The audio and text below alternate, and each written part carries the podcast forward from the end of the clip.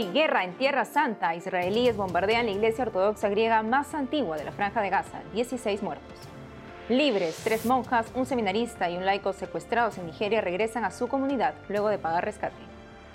Desde Ecuador, el equipo de gobierno del presidente electo Daniel Noboa inspira confianza frente al respeto a la vida y la familia, según analista. En Perú, el Poder Ejecutivo y el Parlamento rinden homenaje al Señor de los Milagros. Domun, este domingo es la colecta mundial para las obras de misión de la Iglesia. Hola amigos, qué gusto estar con ustedes desde nuestros estudios en Lima, Perú. Bienvenidos a su programa EWTN Noticias. Yo soy Natalie Paredes. Empezamos las noticias en el día 14 de la guerra en Tierra Santa. El gobierno de Israel aseguró este viernes que la mayoría de los secuestrados están vivos. De alrededor de 200 raptados por los terroristas de Hamas, más de 20 son menores de 18 años. Entre 10 y 20 retenidos tienen más de 60 años. Mientras en Gaza continúa la búsqueda de muertos y heridos bajo los escombros luego del reciente bombardeo israelí contra la iglesia más antigua en la franja de Gaza. Veamos qué sucedió. Ciudad de Gaza, viernes 20 de octubre. Vemos el funeral de 18 cristianos muertos por el bombardeo del ejército israelí a la iglesia ortodoxa griega de San Porfirio. El ataque ocurrió anoche, mientras madres y niños refugiados dormían. El ataque provocó el desplome y destrucción de uno de los edificios de esa iglesia sobre cientos de gazatíes que aquí se albergan por la guerra.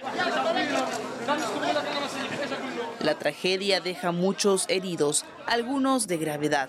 Además, hay unas 10 personas aún bajo los escombros, según detalles en un comunicado por parte del padre Gabriel Romanelli, único párroco en Gaza. La iglesia de San Porfirio de Gaza acoge a 700 personas en este momento. La comunidad parroquial está en shock. Siguen rezando y discerniendo en cada momento qué es lo que Dios les pide. Tienen más de 50 niños con discapacidad, ancianos muy enfermos y postrados, y ahora con los heridos se hace más crítica la situación, describe el padre Romanelli.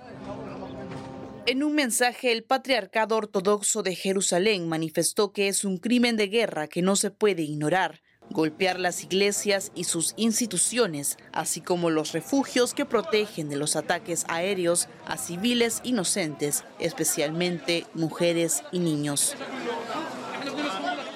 Agregan que a pesar del evidente ataque a la infraestructura y refugios del Patriarcado Ortodoxo de Jerusalén, y de otras iglesias, el patriarcado está decidido a cumplir con su deber religioso y moral, proporcionando asistencia, apoyo y refugio.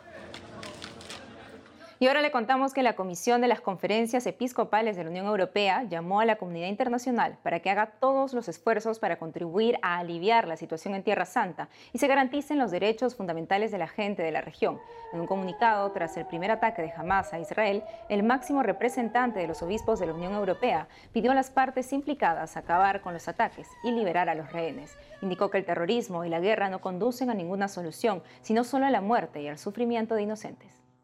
Desde este jueves por la tarde ya están a salvo en Roma los 12 sacerdotes nicaragüenses excarcelados y desplazados por el dictador Daniel Ortega. Sobre el caso opina Félix Maradiaga, expreso político y presidente de la Fundación Libertad. Escuchemos. Creemos que esta abrupta excarcelación es precisamente un mecanismo de la dictadura sandinista para disminuir la presión internacional y tratar de dar la impresión de que todo está normal. Pero no es así, no está normal. La persecución religiosa se extiende a todos los niveles y por eso estamos solicitando asesoría jurídica internacional de especialistas. Quiero aprovechar para informarles que el 18 de octubre en Varsovia, Polonia, sostuvimos una reunión crucial con abogados católicos en derecho internacional para solicitar consejo. Nos han recomendado que la campaña internacional incluya una respetuosa solicitud a su santidad para que considere el nombramiento de Monseñor Rolando Álvarez como cardenal.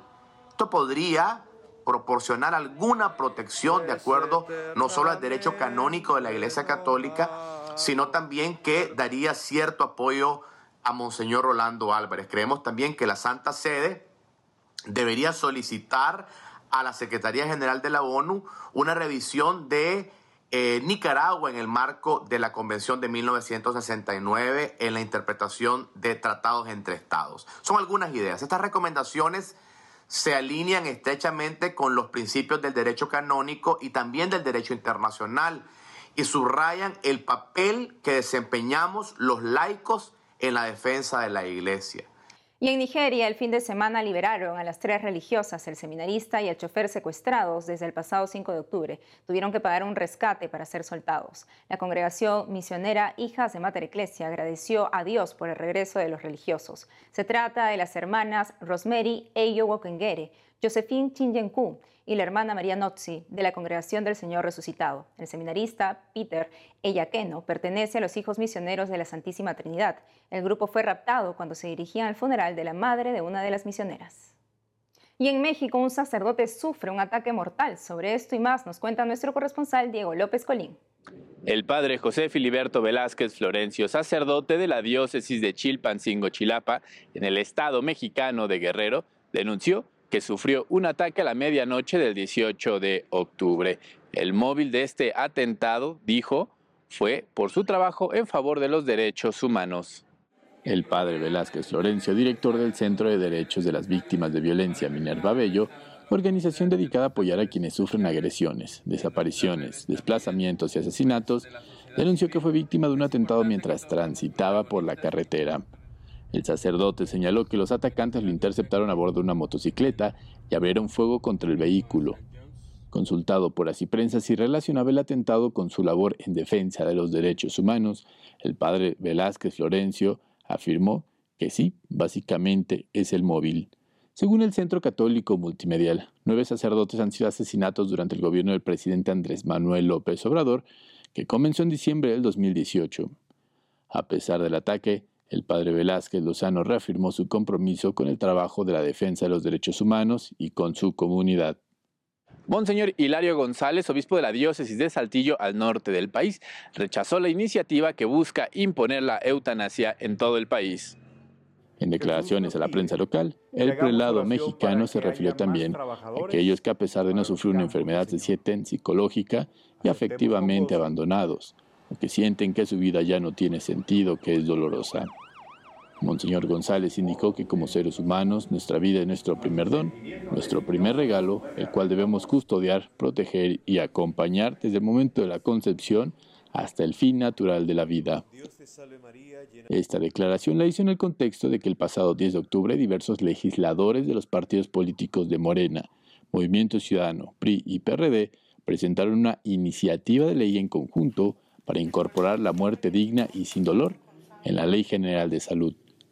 De acuerdo al proyecto, la eutanasia sería aplicable a mayores de edad en pleno uso de sus facultades mentales que padezcan una enfermedad terminal, que tengan una condición médica irreversible, que les cause dolor físico o sufrimiento emocional intenso, continuo o crónico, o que se encuentren en estado de agonía con un pronóstico de vida de dos a tres días. La Basílica de Guadalupe lanzó una convocatoria para que todos los artistas que gusten puedan participar en el homenaje que se realiza cada año en el santuario mariano más grande del mundo en honor a la Virgen de Guadalupe durante la noche del 11 de diciembre y la madrugada del 12. Este año, la Basílica de Guadalupe lanza una convocatoria abierta tanto para México como para el extranjero, incluyendo en su invitación a parroquias, colegios de inspiración cristiana y fieles que deseen participar en este homenaje de manera virtual o presencial. Los interesados en unirse al homenaje a Santa María de Guadalupe 2023 deben presentar su petición grabada en un demo formato MP4, en horizontal, antes del 10 de noviembre. Un panel de jueces seleccionará a los participantes que tendrán el honor de formar parte del homenaje presencial y los videos adicionales se editarán para ser transmitidos durante los festejos guadalupanos a través de la plataforma web de la Basílica de Guadalupe. Para consultar más información, podrá ser vista en la página de internet de la Basílica de Guadalupe. Reportó para EWTN Noticias Diego López. El domingo 15 de octubre se llevaron a cabo las elecciones presidenciales en Ecuador, que dieron como ganador en segunda vuelta a Daniel Novoa de la Alianza Democrática Nacional. El nuevo presidente completará el periodo constitucional 2021-2025, luego de que el actual presidente Guillermo Lazo convocara un proceso electoral extraordinario por una crisis política. Cuando asuma el gobierno el 25 de diciembre de este año, se convertirá en el jefe de Estado más joven en la historia de su país. Pero, ¿qué le espera al país con el nuevo presidente en estos 15 meses? Estamos en conexión con Abelina Ponce, abogada ecuatoriana, integrante de Razón y Emoción Latinoamérica, quien nos hará un análisis al respecto.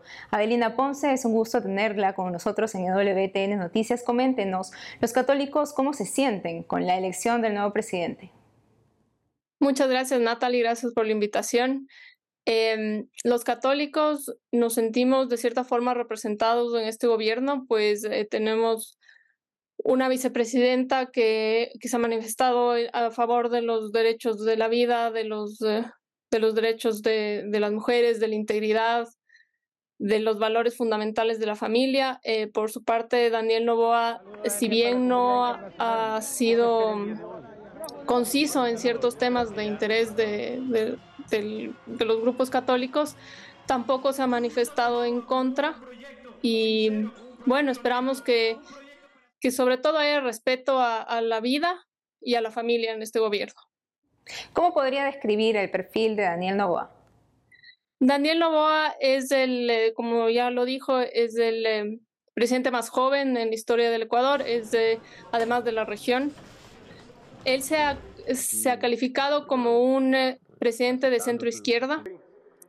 Eh, sin embargo, le hemos visto rodeado por eh, su vicepresidenta Verónica Abad, que, es, que es, eh, tiene un perfil más de derecha conservadora. El día de ayer le hemos visto eh, junto con Alberto Ají, que es ex vicepresidente de la República, que también es una figura de derecha conservadora, de empresarios.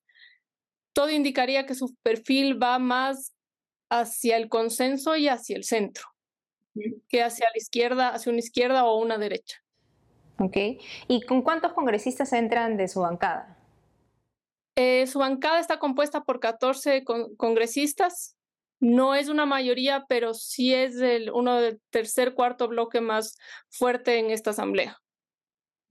Nos mencionaba que el nuevo presidente no se ha manifestado ni en contra ni a favor de la vida o la familia. La composición del Congreso, ¿cómo está para defender los derechos fundamentales, como lo acabo de mencionar, ¿no? que son la vida y la familia en estos 16 meses? La composición del, eh, de nuestro Congreso en los últimos años ha sido muy polarizada. Hemos tenido mm, eh, una, un bloque fuerte progresista y un bloque también fuerte conservador.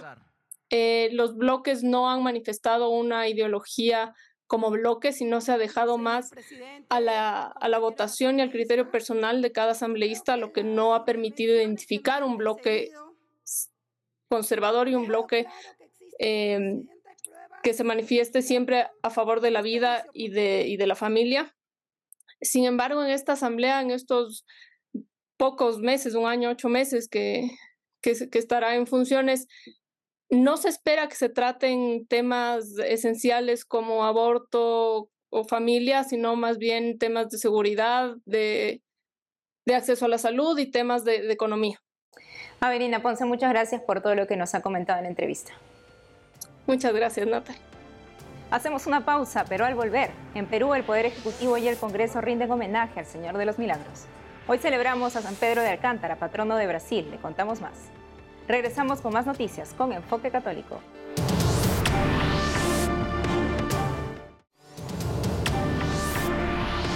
Este domingo 22 de octubre se realiza la colecta mundial por las misiones DOMUND, que este año lleva el lema Corazones ardientes, pies en camino.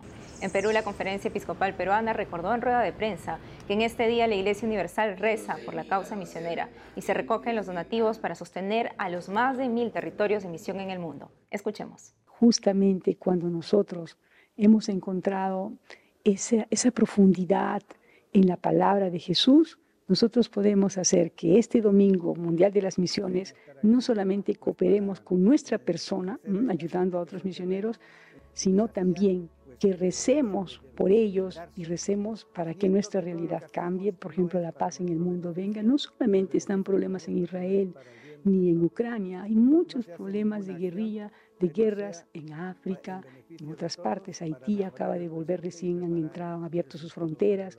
Bueno, pero eso puede cambiar con la omnipotencia de la oración. Recemos con fe, ¿no?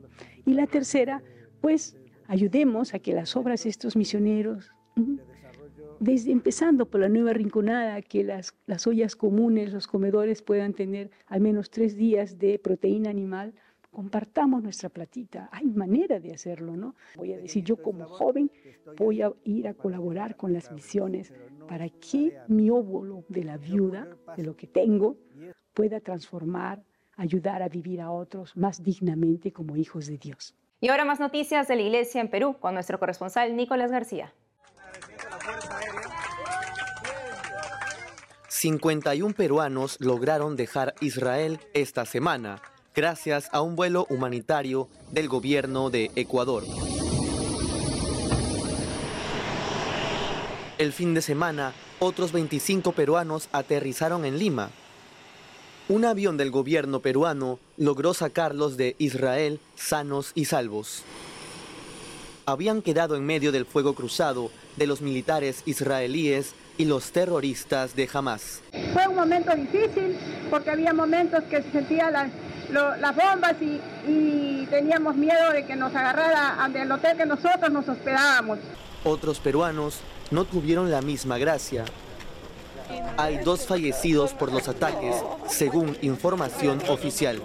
También hay una peruana israelí y cuatro de sus familiares entre los rehenes de los terroristas en Gaza. Aquí en el atrio de la Catedral de Lima se realizó una jornada de oración interreligiosa por la paz en Tierra Santa. El domingo 15 de octubre, el arzobispo de Lima, Monseñor Carlos Castillo, promovió el encuentro entre católicos y algunos credos que se profesan en el país. Participaron el sheikh musulmán Mohamed Kobi y el rabino judío Fernando Lapidus.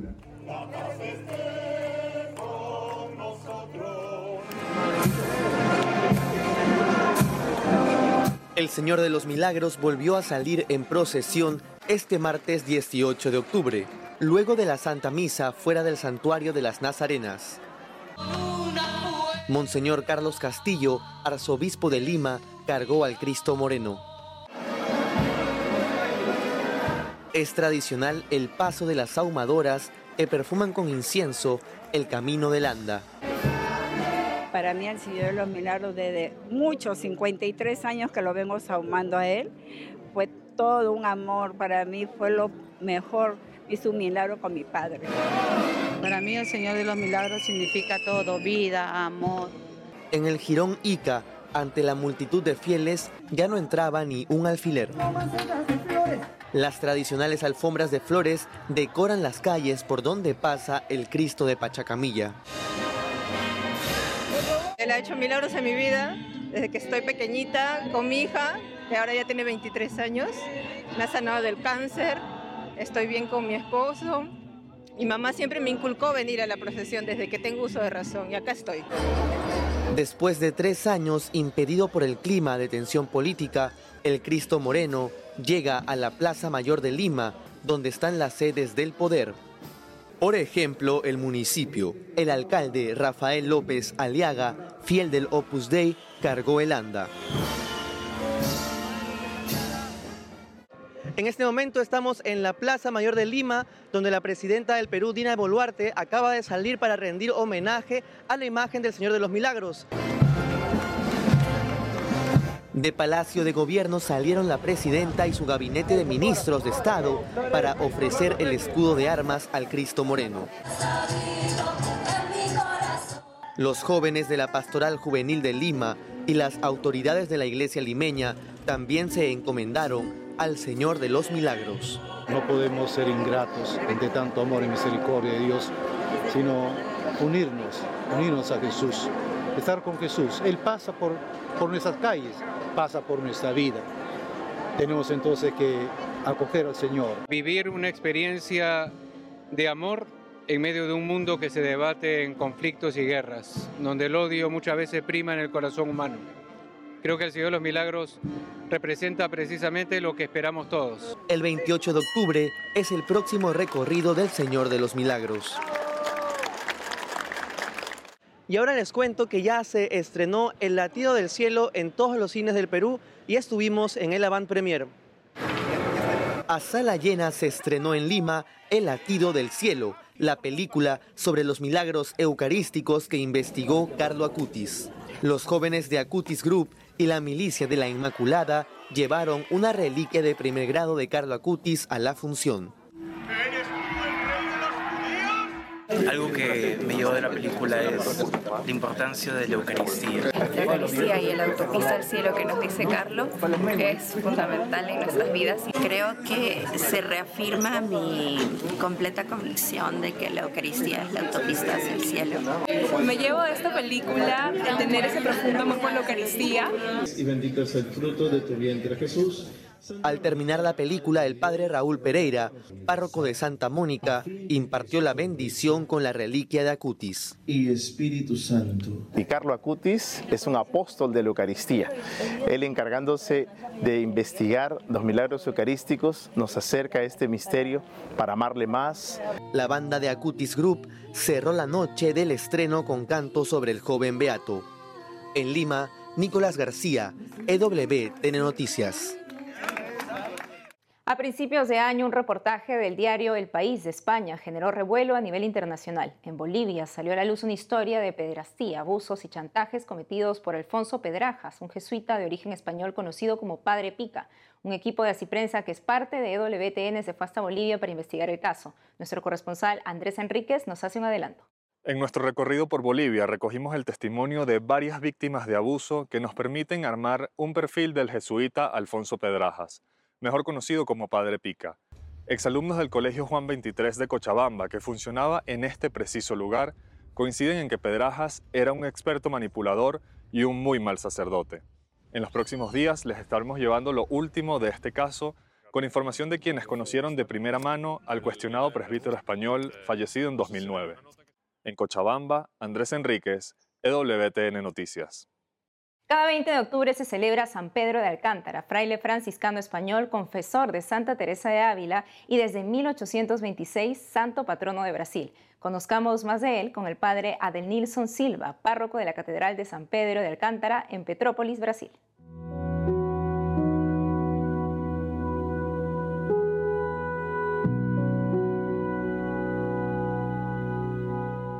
En 1515 en 1515 ingresó en la orden franciscana. Tras completar el noviciado, Juan de Sanabria tomó el nombre de Pedro, Fray Pedro. Para él, la vivencia de la caridad era más importante que cualquier otra cosa. Era un hombre penitente. Los biógrafos dicen que bastaba con que apareciera en público para que la gente se convirtiera. San Pedro de Alcántara era el santo de devoción. San Pedro de Alcántara era el santo de devoción de la familia imperial y por eso, a petición del emperador Pedro I, el Papa León XII lo confirmó como patrono del imperio brasileño en 1826. Es por tanto el primer patrono de nuestra tierra. A matriz de Petrópolis la sede de Petrópolis fue dedicada a él e inaugurada en 1925. Con ocasión de la creación de la diócesis de Petrópolis en 1946, fue elevada a la dignidad de catedral. Pienso que San Pedro de Alcántara eh, Creo que San Pedro de Alcántara tiene un mensaje que atañe al mundo de hoy, que son esas, la necesidad de oración, de más oración, la necesidad de una penitencia segura como soporte de un proceso de conversión y la cuestión de la reforma, de la necesidad constante de dejarse reformar por Dios. De dejarse reformar por Dios.